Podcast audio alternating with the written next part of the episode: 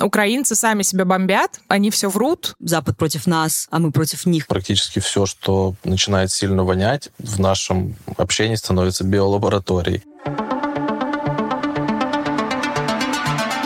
Привет! Это подкаст «Заговорили», в котором мы разбираемся, как конспирология и дезинформация влияют на политику и общество. Мы говорим о том, как появляются теории заговора, почему люди в них верят, как их используют популисты и каким последствиям это приводит. В этом подкасте мы с моей коллегой-соведущей не называем своих имен для безопасности. К сожалению, с начала военных действий в Украине российские законы сильно ограничили свободу слова, и мы не знаем, каким последствиям это может привести, в том числе для авторов этого подкаста. Надеемся, что вы нас поймете.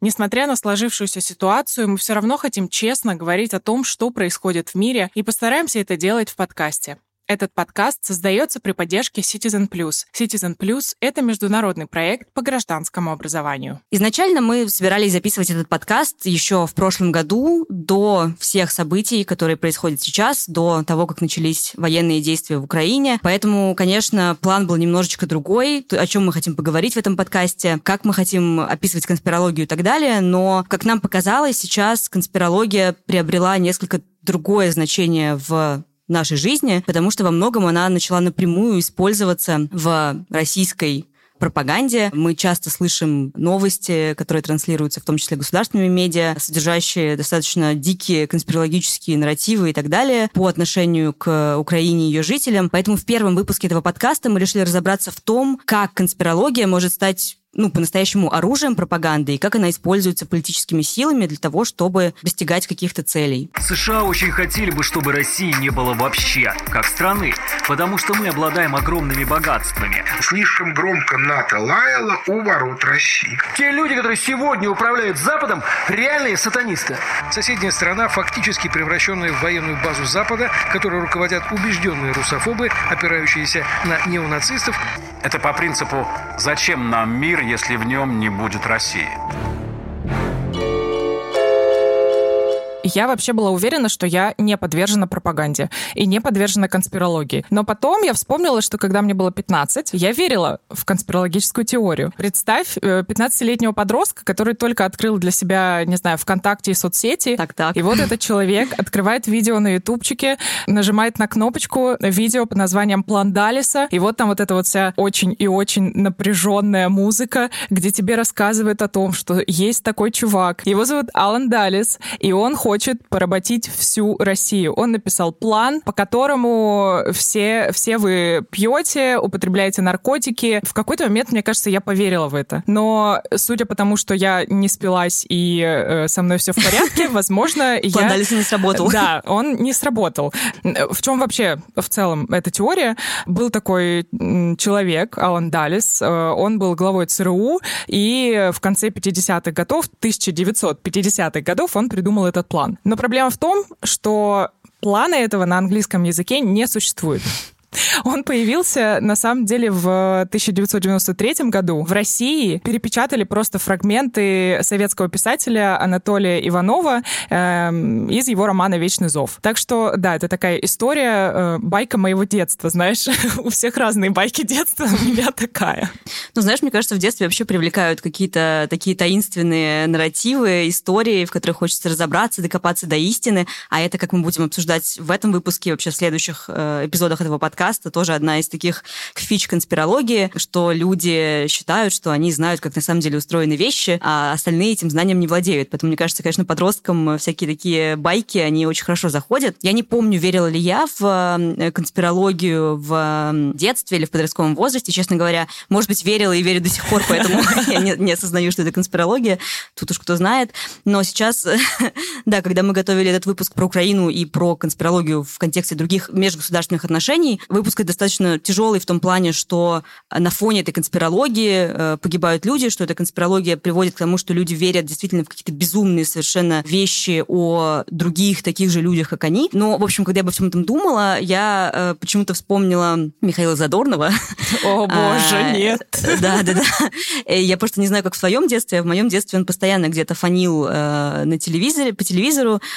Часто, не знаю, выходили его программы и так далее. Единственное, что я помню, помню из его выступлений, монологов, э, шуток и так далее, то, что все они были про американцев, и то, что американцы там все время представлялись такими э, недалекими людьми, значит, э, с кучей каких-то проблем и, в общем, не такими развитыми все остальное. Окей, я даже тогда это как-то не воспринимала всерьез, потому что, ну, тоже там знала что-то о других странах все-таки, не знаю, смотрела фильмы даже, читала книги и так далее. Но мне кажется, что на таком на широком уровне, на таком большом масштабе, это действительно могло воздействовать, ну, как тоже такая конспирология, что вот э, где-то, значит, на другом конце Земли живет такая нация, которая такая вот ужасная. Но мне кажется, что мы должны вообще в целом определиться с тем, что такое конспирология, потому что мы уже несколько да, раз это сказали. Пока я разбиралась э, в том, что такое конспирология, как она отличается от пропаганды и что такое, э, мой мозг просто взлетел.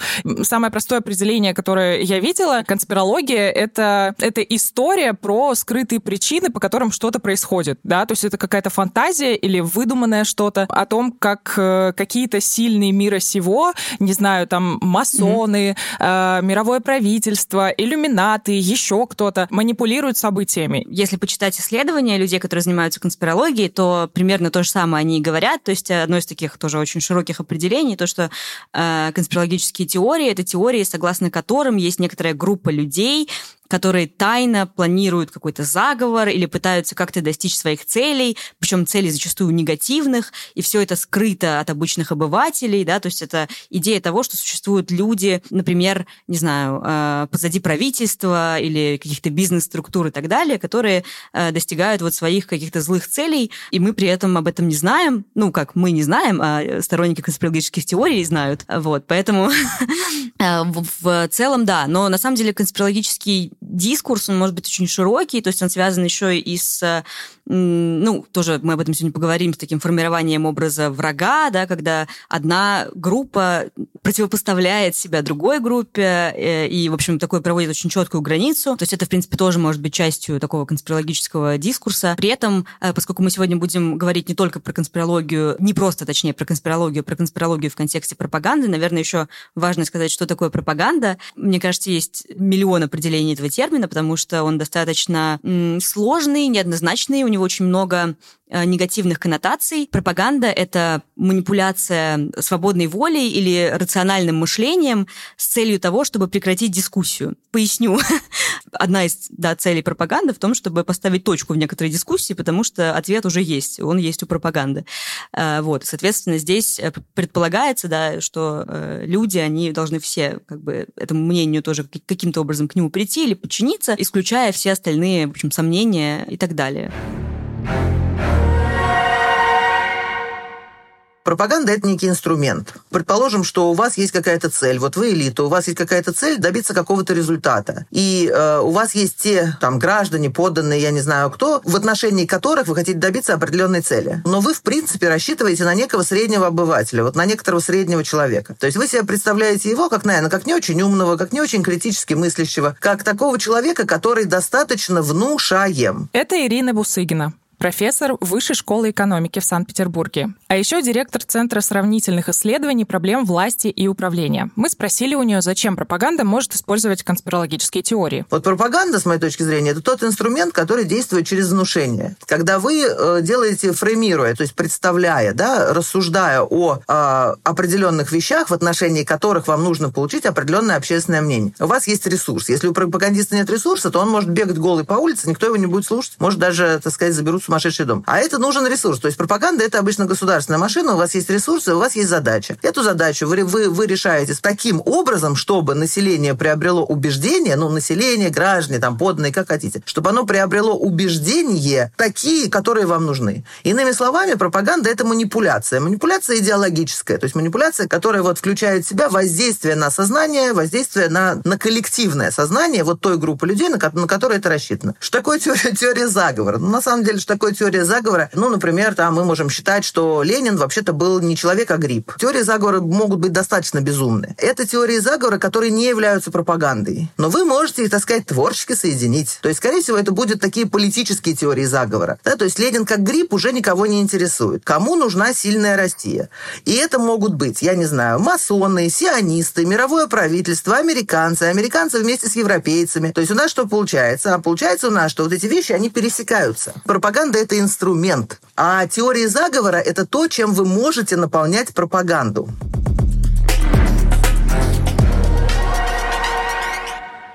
Ты вообще, говоря про теории заговора? Какие теории заговора тебе приходят в голову? Может быть, из современных, из других стран? Самая странная э, теория, про которую я читала, это про то, что существует, значит, педофильское гей-лобби, которое управляет э, страной и миром. Это очень известно, это QAnon. Да, между прочим, э, ну, тоже там, как показывают некоторые исследования, сторонники этих конспирологических теорий, как правило, как-то склоняются больше в крайне правую политическую идеологию и в том числе поддерживают больше Трампа. То есть, в принципе, это тоже тоже люди, которые обладают такой ощутимой политической силой. Слушай, ну с учетом вообще того, как Трамп относится к конспирологическим теориям, я не удивлена, что они его поддерживают. Как минимум, потому что это человек, который в целом постоянно распространяет конспирологические теории. Я знаю о проекте Right Wing Watch, э, где исследователи обнаружили 58 случаев, когда Трамп продвигал теории заговора. Конкретно Трамп, например, говорил о том, что Обама за ним следит, о том, что изменение климата — это обман, э, и в том же Твиттере в 2012 году, например, Трамп писал о том, что концепция глобального потепления была создана китайцами. И для китайцев, для того, чтобы сделать американское производство неконкурентоспособным. Это цитата, чтобы вы понимали. Слушай, ну да, на самом деле его часто пытаются еще э, посчитать, например, количество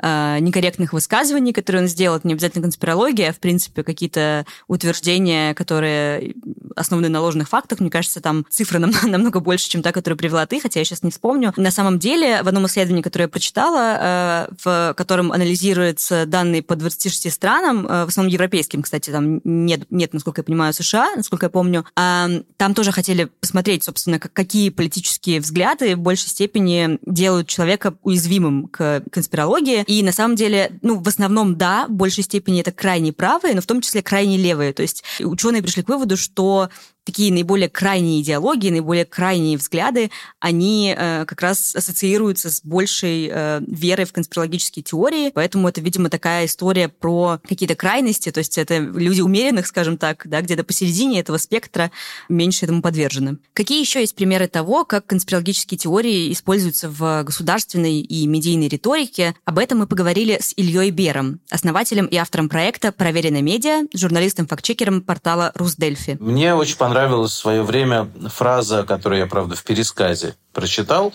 с конференции, кажется, 2018 года. Один из э, профессор по медиаисследованиям из Массачусетского технологического института произнес такую фразу, что мало кто из э, значит, людей верит сразу во все существующие конспирологические теории, но при этом существует довольно немного людей, которые не верили бы хотя бы в какую-то одну из них. То есть вот где-то у человека его там даже если он хорошо образован, и все у него в жизни хорошо, понимает, как жизнь устроена, очень часто где-то да будет вот эта, значит, точка уязвимости, вот в которой он совершенно, значит, подвержен какой-то вот такой нерациональной детской вере во что-то. Куча американских примеров, потому что вообще конспирология если верить исследователям и Илье Яблокову, здесь я сразу как бы делаю отсылку, что это вообще очень свойственное американскому такому вот характеру в широком смысле свойства. Да? И в американском обществе всегда ходило большое количество разных конспирологических теорий, в частности, ну, тут опять же, на стыке конспирологии и пропаганды была развязана испано-американская война в начале 20 века. Ее подогревали крупнейшие американские газеты, под руководством Пулицера, вот именем которого названа нынче самая престижная журналистская премия, а тогда он делал совсем не, непривлекательные вещи. Вот сам Джозеф Пулицер, вот. И его основной противник Хёрст. Их издания, значит, фактически занимались вот этой вот накачкой и пропагандой войны, и в итоге добились того, что эта война началась. То есть, ну, понятно, что не только они, но они поспособствовали этому серьезно вбрасыванием фейковых новостей и созданием некоторых вот конспирологических нарративов о том, что, значит, испанцы на Кубе, ну и не только, значит, очень вредят и вообще большая угроза для Америки, и нужно что-то делать. Вообще, если немножко подробнее разобрать вот эту историю про Пулицера и Хёрста, история про военный конфликт между Испанией и США, который был в 1898 году. Историки считают, что эти газеты э, давали крайне эмоциональную оценку событий на Кубе. Предвзятое освещение событий привело к войне. Но есть и люди, которые с этим не согласны э, и критикуют это. Например, Джозеф Кэмпбелл говорит о том, что вся эта история вообще миф. Не могла желтая пресса так сильно влиять на политику, как минимум, потому что это бы как-то отражалось в письмах политиках, например. Это нигде не доказано. Ну, то есть это такой миф. Но если его все-таки придерживаться, то считается, что все это происходило так. Пулицер и Хёрст, которые вообще искали выгоду. Напоминаю, что если ты желтая пресса, то ты гонишься за тиражами, да, и аудиторией, и отправляли корреспондентов в Испанию. Корреспонденты там от испанского правительства, извините за выражение, гасились. Э, новостей у них никаких не было, и они брали какую-то информацию вообще из вторых, из третьих рук, а иногда информации не было, они ее выдумывали, после чего получался такой искаженный, сфабрикованный опус для того, чтобы как-то манипулировать аудиторией и э, разжигать ее интерес. Самый популярный инцидент, интересный, наверное, который я нашла, это история про э, кубинского дантиста, которого звали Рикардо Руис. Он, значит, сбежал э, в США, когда была десятилетняя война на Кубе, стал гражданином США, потом вернулся к себе на родину, э, женился там, э, какой-то, ну, короче, родил детей и все такое, нормальная у него жизнь была. После чего его поместили, значит, в тюрьму, потому что подозревали в связях э, с повстанцами, и он там умер. Что написал Хёрст? Американец убит в испанской тюрьме. Руиз не был американцем. Вот так работала эта история. На самом деле можно провести параллели и ощущение, что это сейчас работает очень схоже. Когда у тебя mm-hmm. нет каких-то фактов, и ты просто допридумываешь какую-то историю, таким образом образом она становится и теорией заговора в том числе, потому что ты не можешь ее проверить. Слушай, ну мне кажется, я бы здесь немножко разграничила, потому что на самом деле здесь есть очень много смежных каких-то явлений и понятий, да, вот мне кажется, что в этой истории с э, Рикардо Руисом э, имел место еще некоторый кликбейт, который, в принципе, тоже иногда э, отчасти связан с дезинформацией, потому что если у тебя заголовок настолько э, не связан с содержанием или с каким-то фактом, о котором э, ты пишешь, то это, в принципе, тоже введение людей в заблуждение. Но мне кажется, здесь еще важно э, понимать, насколько, ну, какие были цели, насколько это намеренно. То есть, например, когда мы говорим именно про дезинформацию, то как бы основной из таких ее э, критериев это как раз намеренность, да, что это делается с намерением ввести аудиторию в заблуждение. Здесь, мне кажется, вот в случае с российской пропагандой это такой более э, стратегический нарратив, который сейчас используется, такая риторика, опять же, элит, стоящих у власти, систематичная. В данном случае его цель — это, ну, во-первых, оправдать происходящее, оправдать те ужасы, которые происходят сейчас в Украине, в том числе каким-то образом, наверное, повысить поддержку этого в России, хотя, ну, тоже, на самом деле, сложно, конечно, понять, почему и как люди в это верят, но, к сожалению, мы знаем, что таких людей достаточно много, которые подвержены пропаганде, которые все это принимают за чистую монету. Мы говорим о, в кавычках, успехе, неуспехе пропаганды. В том случае, если люди, и конспирологии в пропаганде в том случае, если люди этому верят, в том случае, если люди э, начинают разделять эти мнения. Поэтому интересно, конечно, разобраться, э, что заставляет э, аудиторию верить ну, в какие-то совсем безумные истории, которые, на первый взгляд, кажутся э, абсолютной больной фантазией. Ну, предположим, вот, вот мы с вами элиты, да, и мы думаем, что мы довольно хорошо знаем те группы людей, на которых мы хотим воздействовать, да, еще раз. И мы знаем уже, то есть у нас уже есть некая история, связанная с этими людьми, мы за ними наблюдаем давно, потому что мы правим с вами давно этими людьми, и мы знаем, что эти люди неустойчивы к теории заговора, точнее говоря, они, у них нет иммунитета. Особенно, кстати говоря, если если мы приблизимся, так сказать, к ситуации текущей, после ковида. Сам ковид породил огромное количество заговоров, да, и вы это знаете. И вот после ковида, когда народ как бы не отошел от этого потрясения, да, вы даете им еще, то есть то же самое, только про другое. Вообще Ирина говорит, что люди верят в заговоры, потому что не уверены в себе. Простые объяснения событий нужны нам в условиях неопределенности, то есть когда мы не можем ничего контролировать. Но еще профессор добавляет, что вера в конспирологию дает людям ощущение причастности к тайному знанию. Люди убеждены, что пытаются разоблачить какие-то опасные в их представлении скрытые силы. Э, непонятно, кто это. Это врачи, сионисты, корпорации или американцы. Это только как бы про как бы объяснение какого-то глобального вселенского зла. И вот я знаю, как его, как его объяснить. Вы представляете радость обывателя? То есть это, это он, он же счастлив, он же прыгает от восторга, он понял, и он становится сопричастным к вот этому тайному знанию.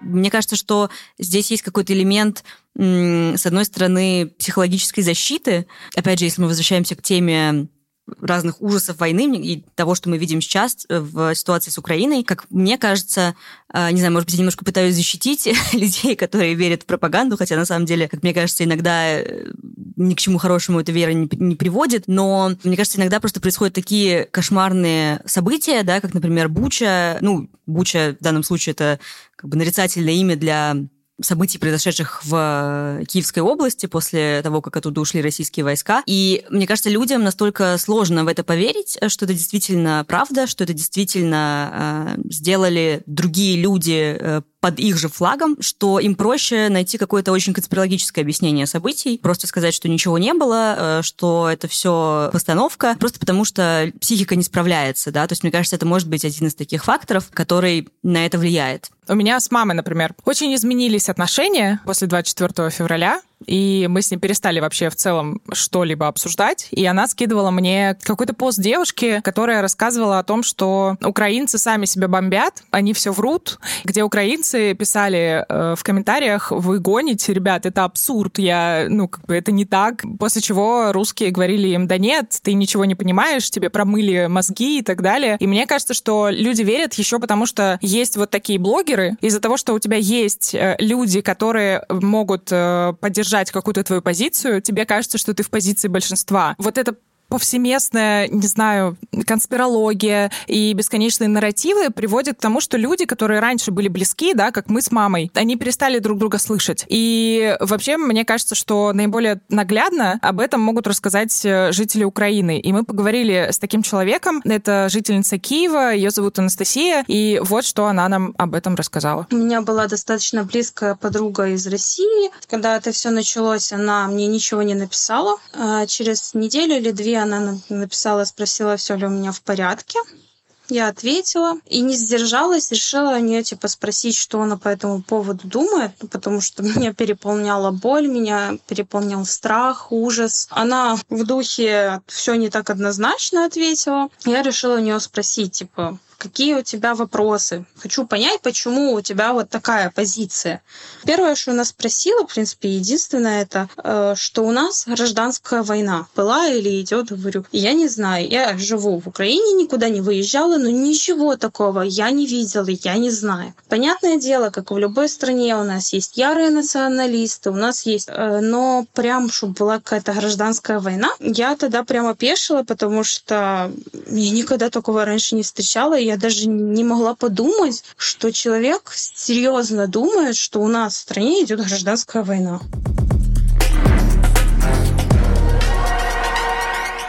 Как бы это настолько, мне кажется, показывает, что иногда мы готовы просто отрицать любые аргументы, мы в смысле как люди, в пользу своей точки зрения. Ведь на самом деле то, что происходит сейчас, у нас есть неимоверное количество свидетельств, чего не было в, в другие войны, я имею в виду фото, видео, очевидцев. Э, можно действительно вот своими глазами увидеть, что происходит в этот момент, но все равно это людей не убеждает. И это, конечно, ну, меня это в том числе как исследователя очень интересует, насколько бывает, что убеждения оказываются сильнее любых доказательств. И это вот, кстати, то, что описывается, да, таким тоже модным термином постправда, который как раз где-то после выборов Трампа в 2016 году стал довольно популярен. То есть э, это понятие, которое подразумевает, что какие-то наши эмоции и убеждения, они становятся важнее, чем доказательства и факты. Меня ужасает сам факт того, mm-hmm. что люди перестают общаться друг с другом, но при этом еще больше меня ужасает факт того, что люди верят в, просто в ересь. Ну, самое показательное для меня, например, это история про биолаборатории, про голубей, да. Американцы в 2022 году,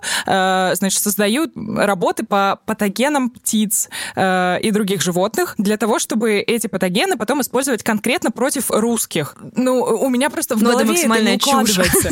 Если они такие умные, почему они не создали этого раньше? Или почему не использовали как-то эту технологию? Как это вообще доказано? Я не понимаю. Мне кажется, что тут э, даже не про рациональные аргументы речь, потому что такие теории невозможно опровергнуть рациональными аргументами. Но вначале, когда вот заговорили и про биолаборатории, и про неонацизм, я помню, что я как бы читала эти цитаты, я думала, вы вообще нормально? Ну, то есть кто в это может поверить? Это же звучит как э, какой-то э, какой ужасный бред, и потом реальность, конечно, доказала нам обратное, мы все знаем, да, что какое-то количество людей верит и транслирует эти взгляды дальше. И вот вначале меня просто очень сильно удивляло, что в это как-то вообще можно рассчитывать на то, что кто-то в это поверит. Вот. Я не знаю, сможет ли Илья Бер, который отвечает на этот вопрос, э, почему все-таки люди верят э, в это и конкретно голубей приводят в пример, э, как-то утолить твою печаль, но вот что он говорит об этом. Это ложится в какие-то уже существующие в сознании паттерны да, в какие-то уже существующие мифологемы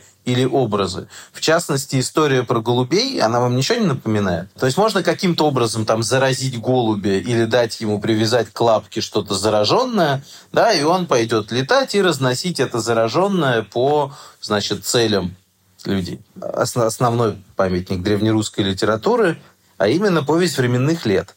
В частности, там описана история, как э, княгиня Ольга сожгла, не помню, древлянский, кажется, извините, если я сейчас наврал, город Искоростень, привязав к лапке голубя, значит, труд, поджигали этот самый труд, отправляли их в город и таким образом, значит, сожгли город. Это, это проходит в школе много лет. Этот образ голубя, несущего, значит, таким образом смерть врагам, он существует в общественном сознании. И вот прекрасно таким образом он эксплуатируется. Любые, любая конспирология, любые такие теории, которые невозможно, ну, то есть их можно доказать, если бы они были правдой, да, можно было бы найти какие-то документы, предъявить факты, найти Э, людей, которые, значит, были внутри и почему-то решили перейти на сторону добра и разоблачить это дело, а это бы обязательно произошло, если бы такое было в реальности. Соответственно, можно придумывать и фантазировать все, что угодно. Да? И в основе этого, почему это так хорошо воспринимается, лежит человеческий страх точнее страхи. Одна из главных мотиваций людей. Занятно, что часть из этого соответствует действительности, а именно американские деньги в лабораториях постсоветских стран. И это открытая информация. Но другое дело, на что тратятся эти деньги. В общем, не буду углубляться, у нас про это есть разбор. Никаких смертоносных тайных вирусов там не разрабатывалось.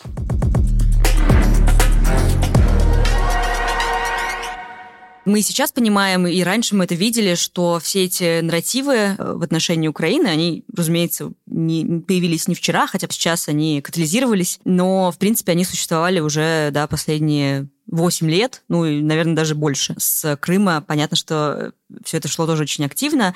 Мне кажется, что я, может быть, имела какое-то э, счастье быть в некотором информационном пузыре. Ну, как-то больше фокусировалась на независимых медиа, не смотрела российское телевидение уже очень давно. Но э, один раз мне нужно было собрать э, новости для эксперимента, чтобы как раз проверить, как вот эти вот пропагандистские нарративы про Украину влияют на доверие новостям. И, соответственно, мы показывали людям новости с двух позиций. Одна это была позиция позиция государственных медиа, вторая это была позиция независимых медиа. То есть в первом случае она была такая ярко выраженная негативная по отношению к Украине, во втором случае, наоборот, такая более адекватная на самом деле. Э, так вот, тогда мне пришлось перечитать, э, чтобы выбрать новости, э, огромное количество каких-то материалов. И я помню, что я тогда, ну то есть у меня прямо даже на эмоциональном уровне я в какой-то момент была просто опустошена, потому что обычно еще мы, когда говорим про какие-то качественные новости, то это все-таки такой довольно нейтральный жанр, взвешенный, где мало эмоций и так далее. А вот там даже в в новостях попадались такие очень какие-то обороты жесткие, ну, то есть очень четко вот считывалась эта, эта негативная риторика, но тогда зато я как-то, наверное, более какую-то полную картину поняла того, что происходит в э, около государственных медиа. Тема с Украиной, которую я пересмотрела просто в огромном количестве, она муссируется везде, на каждом канале. То есть ты погружаешься в эту тему, даже если ты не хочешь в нее погружаться. Но проблема в том, что большая часть информации, которую я находила, это действительно конспирология, и она связана с Украиной. Почему это так? Мы спросили у Ирины Бусыгиной. Пример, который прямо нам бросается в глаза, это, как мы с вами знаем, то, что элегантно называется специальной военной операцией. Ведь, понимаете, это же безумно трудно оправдать. Вы начинаете войну на чужой территории, начинаете ее вероломно, то есть вы выходите за пределы своей суверенности, да, сколько угодно вы можете признавать ДНР, ЛНР, но это, но это не территория России. Почему Украина? Потому что Украина самая важная для России страна, да, потому что если бы получился бы союз, а получилось из этого ровно противоположное. Но если бы получился союз, то можно было бы действительно говорить о восстановлении роли России на постсоветском пространстве и так далее. То есть это просто вопрос геополитики. Да, Украина расположена между Западом и Россией, это крупная экономика достаточно, это крупная страна и так далее. И оказалось страшным разочарованием, вот я думаю, для Путина, чудовищным, что вот именно это сделать не удалось. Мне кажется, что это не только сожаление об упущенных возможностях, но это большая личная ненависть. Это личная ненависть к тому, что там идет не так, как он хотел. Да? Я сейчас не хочу сказать, что там идет хорошо-плохо. Там просто идет не так. Да, Украина была единственным государством, где регулярно менялись президенты. Вообще-то она просто другая. Поэтому я думаю, что есть, есть рациональные соображения, потому что Россия утрачивает очень много, но, но есть и иррациональные соображения, когда э, непонятно, почему не работает. А тут у нас э, появляется опять на горизонте, возникает отвратительный Запад, и вот этот самый отвратительный Запад дает нам оправдание, что мы опередили, то есть мы опередили врага. Сначала вам нужно сконструировать вот образ этого врага, да, а потом вы говорите, мы просто его опередили. Несмотря на то, что никаких свидетельств этому нету, но ведь конспирологам не нужны свидетельства, и пропагандистам не нужны свидетельства, потому что факт только один. И этот факт 24 февраля нынешнего года. Вот это факт. Все остальное – это предположение.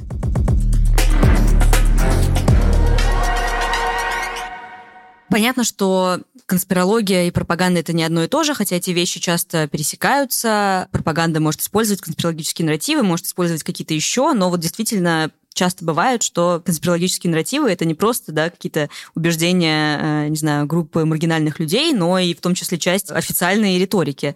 И Илья Бер, например, говорит, что вообще пропаганда всегда использует конспирологический нарратив о тайных врагах, о котором в том числе говорила Ирина. Классическое. То же самое было в 2014 году в Крыму. Еще чуть-чуть, и в Крым бы пришли бандеровцы и всех вырезали. Я повторяю, нарратив пропагандистский. Дело не в Украине, а Украина – это марионетка глобального Запада, США, прокси-война – которую спровоцировала НАТО. НАТО хочет стереть с лица земли Россию, захватить ее территории. В поддержку этого нарратива используются на протяжении нескольких, ну, вот этих восьми лет как минимум, а там где-то и больше, да, используются фальшивые цитаты, приписываемые там Маргарет Тэтчер, Мадлен Олбрайт, Генри Киссинджеру, э, Джорджу Бушу-старшему, ну и разные другие конспирологические теории прекрасным образом подпитывают пропаганду, задача которой в итоге настроить людей на поддержку милитаризма, войны э, и ну, фактически империалистической войны. Этот нарратив про то, что Запад э, плохой, про то, что на Западе враги, он уже настолько для нас, людей из России, уже настолько стал как бы нормой, что мы уже даже не задумываемся, что в целом это тоже некоторая конспирология, потому что люди, которые в этот нарратив верят, да, они постоянно видят вокруг врагов, видят вокруг, значит, каких-то злодеев, которые хотят, э, не знаю, у нас уничтожить э, и так далее. Наше правительство постоянно это использует. И, например, 24 числа в своем обращении Путин трижды использовал выражение «империя лжи». А вообще есть такие штуки, как э, идеологическое клише, и вот эта вот империя лжи вообще растет от империи зла, которую еще в США использовал э, Рейган. В 80-х годах. Вот когда ты проводишь вот эти параллели, ты понимаешь, что такое есть ощущение, что никто, кроме России, не знает о том, что кто-то хочет ее поработить. Мне кажется, да, вот про империю зла, ну, это немножко друг, другое, но мне кажется, что на самом деле тот же механизм задействован в э, самом словосочетании иностранный агент, которыми сейчас признают многие медиа, общественные организации и так далее. То есть, э, когда этот закон только принимали, и когда он только начал распространяться на медиа, меня в том числе тоже многие спрашивали, ой, ну а что такое, подумаешь, иноагент, э, ну там отчетность какую-то делать. Но на самом деле само выражение, оно же пробуждает вот все эти ассоциации, как с агентом, как с чем-то плохим, как, как секретный агент, агент, который хочет как-то на тебя изнутри повлиять, как там на государство и так далее. То есть мне кажется, что вот даже на уровне словосочетания и такой маркировки это действует очень э, негативно для тех людей, которых признали иноагентами, потому что это тоже отсылает к таким очень ну, каким-то понятным стереотипам, э, особенно распространенным в России, в силу, опять же, вот этого такого нарратива «Запад против нас, а мы против них» и так далее. К сожалению, э, на многих людей, да, наверное, на нас тоже в какой-то степени это влияло все это время, так-то уж не надо становиться, мне кажется, Мы выше. не идеальные, извините. Да, да. При этом еще, значит, в нашей публичной риторике медиа все время какой-то хейт по отношению к окружающим э, нас э, странам или к большинству из них. Даже те же санкции, мне кажется, Россия умудряется, хотя понятно, что они вредят всему обществу, экономике и так далее, пытается использовать как-то в свою сторону, говоря, что ну а вот мы сейчас э, построим все заново, и будет у нас лучше, лучше, и вообще вы нам не нужны. Э, это же тоже такая э, риторика отчасти, ну, как бы давление на чувство э, жертвы, что нас и раньше не любили, а вот теперь еще ввели санкции, хотя как бы действительно интересно, почему? Что-то случилось, может быть? вот. Но как раз Ирина Бусыгина говорит, что это чувство несправедливости, это вот как раз то ощущение, которым активно конспирологические нарративы в России манипулируют и вот культивируют это такое представление о том, что все против нас э, и все относятся к нам несправедливо. Да, история заключается в том, что, у, э, что им не нужна сильная Россия. Здесь возникает вот чудовищно важный вопрос, а что такое сильная Россия? Да, в, в каком, по каким индикаторам вот они это меряют? Да, что вот не, нужна сильная Россия, не нужна независимая Россия с независимой позицией, которая проводит такую вот независимую внешнюю политику, политику, потому что они хотят удержать свое доминирующее положение, на которое, то есть такой западоцентричный мир, на которое они не имеют абсолютно никакого права. И здесь в историю включается некоторое количество других государств, которые мы э, обобщенно знаем как группу БРИКС. То есть это вот, ну, это прежде всего Китай, конечно, но кроме Китая это Индия, Индия, Бразилия и Россия, вот, которые, значит, противостоят. Но э, Россия, Россия флагман в авангарде. Кто у нас в авангарде? Это тот, кто вот э, совсем совсем не может вот э, терпеть ни, ни вот этого доминирования, несправедливого. Вот слово несправедливость, да, активно. То есть это вот этот, э, как сказать, такая вот пропагандистско-заговорческая составляющая, да, она активно окрашена эмоционально. Да, несправедливо, это несправедливо, э, что мы на стороне добра, что мы хотим ну, сказать, что мы хотим мира, у меня уже даже язык как не поворачивается, но у меня не поворачивается, а у этих, которых вы призываете, так сказать, смотреть, как они себя ведут, да, у них поворачивается. Эта история про Запад, понимаете, она такая большая, но ее можно творчески адаптировать под разные ситуации. Какое-то время назад, сейчас э, я уже, мне нет на это сил, но я даже пыталась читать эти абсолютно безумные и дикие колонки на РИА Новостях, которые мало того, что продвигают вот эту, значит, риторику о том, что э, Украина марионетка и прочие, все, все эти конспирологические теории продвигают абсолютно такую человеконенавистническую риторику, прямо от прямым текстом. Я вот тогда тоже была, ну, не то чтобы удивлена, а это правда очень агрессивные тексты, которые э, буквально как будто бы вдалбливают эти идеи в головы людям, как будто бы физически. Конечно, видео воздействует сильнее, это правда, потому что там больше каналов коммуникации, там вербальное, невербальное, звуки, голос там и прочее, картинка. Э, конечно, это более мощное средство, но вот тут даже тексты, они написаны таким образом, что ощущение, что тебе просто пытаются эти идеи как бы вот так вот как-то как молотком вбить тебе в голову. Там очень много про то, что, значит, про якобы э, нацизм в Украине и вся вот эта вот э, аргументация, которую в том числе мы слышали от властей. Но вообще Ирина Бусыгина объясняет, почему наше правительство это использует. Вам нужно найти то, что однозначно вызывает в народных массах чудовищный антагонизм. Вот чудовищный антагонизм. Что это такое? Это слово нацизм. Ваши отцы, деды и прадеды не для того сражались с нацистами, защищая нашу общую родину, чтобы сегодняшние неонацисты захватили власть на Украине. И, конечно, этим, это, это мобилизует, мобилизует чудовищно. А то, значит, вы, вы, вы говорите, это нацисты, и мы боремся с нацизмом. И сразу, понимаете, сразу идет вот позиционирование. Мы хорошие, да, мы против нацизма, наши деды, наши отцы, наш патриотизм, наша Великая Отечественная. Понимаете, а вот это все на самом деле аргументы эти вот воды не держат, потому что э, если вы объявляете, что э, Украина это нацистское государство, зачем же вы тогда открываете переговоры с главным нацистом Зеленским? На каком основании? Если, если ваша задача денацификация, как вы можете переговариваться, то есть это, это не смущает то, что это нелогично, что это странно, что это непонятно, что это, что это все как-то собрано на живую нитку, непонятно, непонятно из каких кусков.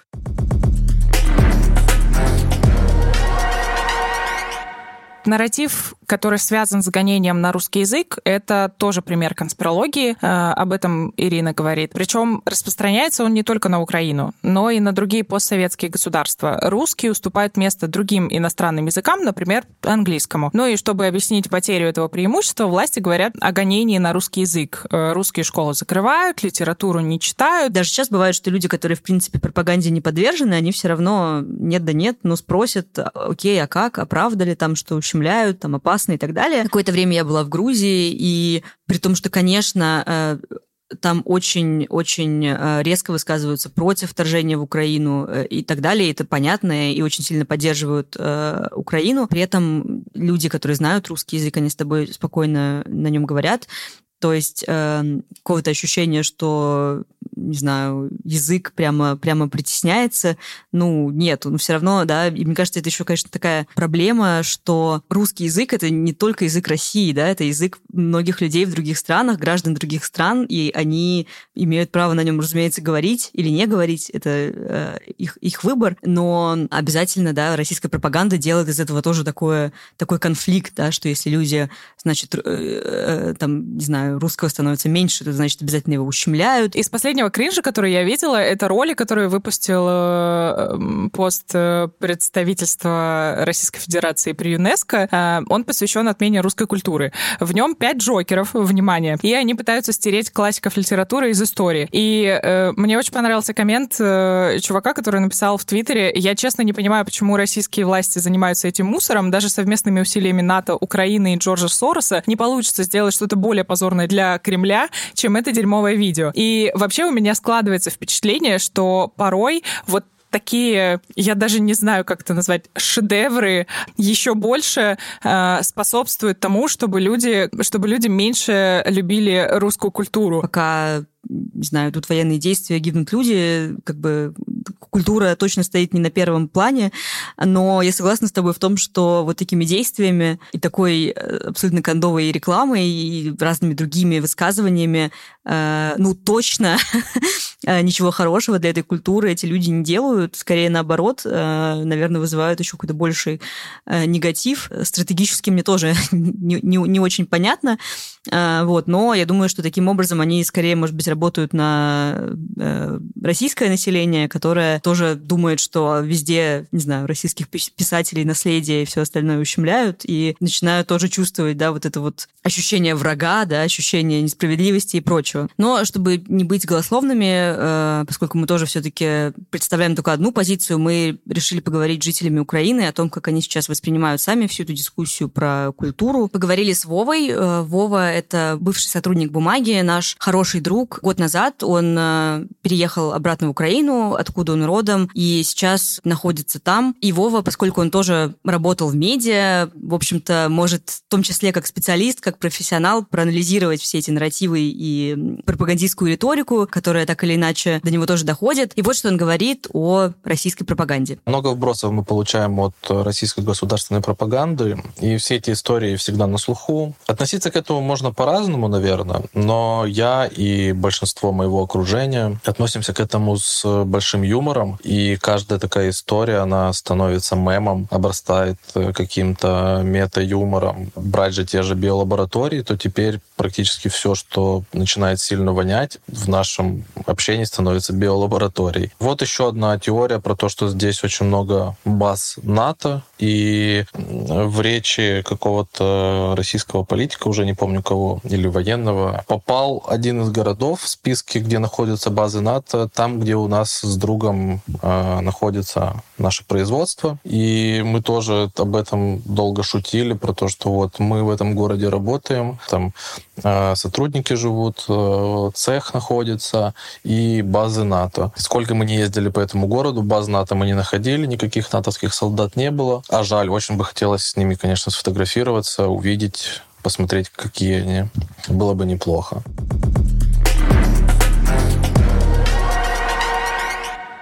Есть ли у тебя понимание, как с этим можно было бы бороться? Мы все равно понимаем, что большое количество людей продолжает верить в конспирологические э, всякие вещи, которые транслируются в пропаганде. Когда ты не погружен в это, когда ты не начинаешь заниматься думскроллингом, ты как будто бы более трезво воспринимаешь эту информацию. Но вообще, наверное, я бы сказала, что нужно не читать один единственный источник информации. То есть, когда я начала читать и то, что говорят в госсми, и то, что говорят либеральные СМИ, ты понимаешь, что где-то говорят факты, где-то говорят чепуху. Ты можешь соотнести эту информацию. На самом деле, с переубеждением еще, конечно, проблема в том, что действительно, э, ну, как мы уже обсуждали, пропаганда появилась не, не, не вчера и не 24 февраля, она существовала годами, и, э, в общем-то, людей многих, у которых телевизор был не выключен все это время, ну, на них все это время воздействовало, и переубедить их просто двумя аргументами или показав э, какие-то фотографии и сказав, что вот, посмотрите, сделал здесь факт-чек, здесь нормально, наверное, не получится. И вот примерно об этом же говорит Ирина Бусыгина. То есть это полное вообще непонимание, что такое добро и зло. Нас удивляет, как разорваны связи с Украиной. Да? Нас безумно это поражает. Но я вижу еще более поражающий вопрос, который несколько случаев с Украиной уводит в тень. Это полное, то есть это вот расчеловечивание, да, вот затронуты какие-то очень базовые вещи. Я думаю, что до этого довела пропаганда, я думаю, что это ее многолетнее разрушающее воздействие, когда она разрушила какие-то очень глубинные моральные паттерны. Мы можем попробовать распознать конспирологию, хотя бы как-то попытаться это сделать. И Ирина Бусыгина, например, говорит, что это можно сделать по внешним признакам. Она говорит, что конспирология всегда красивая, она использует большие идеи, но, к сожалению, за красивой живописной картинкой часто скрывается полуправда или выдумка. При этом пропаганда никогда ничего не объясняет до конца конца. Самый страшный вопрос для конспиролога – это очень простой вопрос, называется «Как это работает?». Повышенная ажиотация, когда человек будет махать руками, или сразу начинать вас критиковать, вы ничего не понимаете, а вы стоите на другой стороне, а кому вы служите, а на кого вы работаете, а может быть вы национал-предатель. Если вы видите человека, в него нужно потыкать иголкой. То есть просто начинаете ему задавать вопросы. Если, если, конечно, вы его видите живьем. Если вы историю видите там, я не знаю, где, в телевизоре, в интернете и так далее, тоже попробуйте в нее потыкать. То есть попробуйте придумать вот как бы альтернативное объяснение, например, да, или что-нибудь, что не укладывается. Ну, я бы к твоей предыдущей реплике добавила, что мне как раз пропаганда сейчас кажется достаточно уродливой, э, но да, я понимаю, что красивая в том плане, что она старается э, оперировать какими-то терминами, типа биолабораторий. Но да, мне кажется, что, хотя, с одной стороны, конспирология пытается, ну, как бы, да, пытается ответить на какие-то вопросы э, объяснением путем того, что она объясняет, что, не знаю, есть какой-то заговор или какая-то группа людей, которая все подстроила, придумала, но при этом на многие вопросы она, наоборот, не дает ответа, да, то есть э, конспирология не объясняет, почему люди убивают сейчас людей, своих соседей, почему они проявляют такой уровень жестокости и так далее. Она пытается объяснять все вот через какие-то там геополитические процессы, но она не объясняет самого простого, как мне кажется. Не всех можно переубедить. И Илья Бер, например, уверен, уверен, что человек может поменять свое мнение насчет конспирологических теорий только в случае, если он готов воспринимать вот эти факты и допускает, что его мнение не единственно верное. Если он верит только в то, что американцы не были на Луне, но остальное, там, еврейский заговор, протоколы сионских мудрецов, план Даллеса и все, что мы уже обсуждали, да, считает чушью, то этот человек еще может быть не безнадежен. Если человек верит в какую-то одну такую сайт-теорию, ну как верит, ну допускает, что это возможно. Но при этом он готов корректировать свою картину мира, он еще не закостенел в ней, он готов к восприятию там новых концепции фактов или изменению тех взглядов, которые у него есть на данный момент. Так, для таких людей вот мы, в частности, работаем. Да? Мы разбираем конкретные факты, показываем, откуда что взялось, первоисточники конкретных там, теорий, конкретных фейков и так далее, и так далее. Если же человек уже как бы пал под натиском, а таких очень много. Ну, это вот та самая, видимо, не меньше половины сейчас э, населения России, то в моменте, к сожалению, мы бесполезны. Он просто нам не поверит, он нас проигнорирует. То есть и любые наши выкладки он прекрасно встроит в свою теорию, а что там особенно встраивает? Но они все проплаченные. Мне кажется, да, здесь есть определенный лимит э, того, в какой степени людей можно переубедить или как-то опровергнуть их заблуждения. Но все-таки, мне кажется, в какой-то степени это возможно, потому что иначе, ну, наверное, вообще многие вещи были бы бесполезными, да, если бы мы просто были абсолютно загнаны в рамки каких-то своих убеждений. Но мне еще кажется, что вот для людей, которые открыты каким-то фактам, хотя бы в какой-то степени, мне кажется, еще полезна такая практика или привычка активно искать информацию, да, то есть представить, что мы не просто пассивно вот вот потребляем какую-то информацию, которая на нас сваливается из медиа, а что мы сами ее ищем и ищем то, что, то, что помогает нам лучше разобраться в ситуации. Потому что, ну, даже есть исследования, которые показывают, что, в принципе, люди, которые считают, что вот новости, они как бы сами их найдут, и что им активно их искать не нужно, что они более, ну, подвержены, э, ну, что они менее политически активные или менее заинтересованы в каких-то политических вопросах. И в этом плане мне кажется, что, ну, Отчасти, наверное, это можно в себе натренировать. Конечно, если у вас нет желания искать информацию, то вряд ли она откуда-то возьмется, но иногда можно чуть-чуть вот э, просто э, оптику сменить, да, с того, что мы исключительно э, такие жертвы информационных каких-то потоков, на то, что мы в том числе сами управляем, да, что мы потребляем, что мы находим и так далее.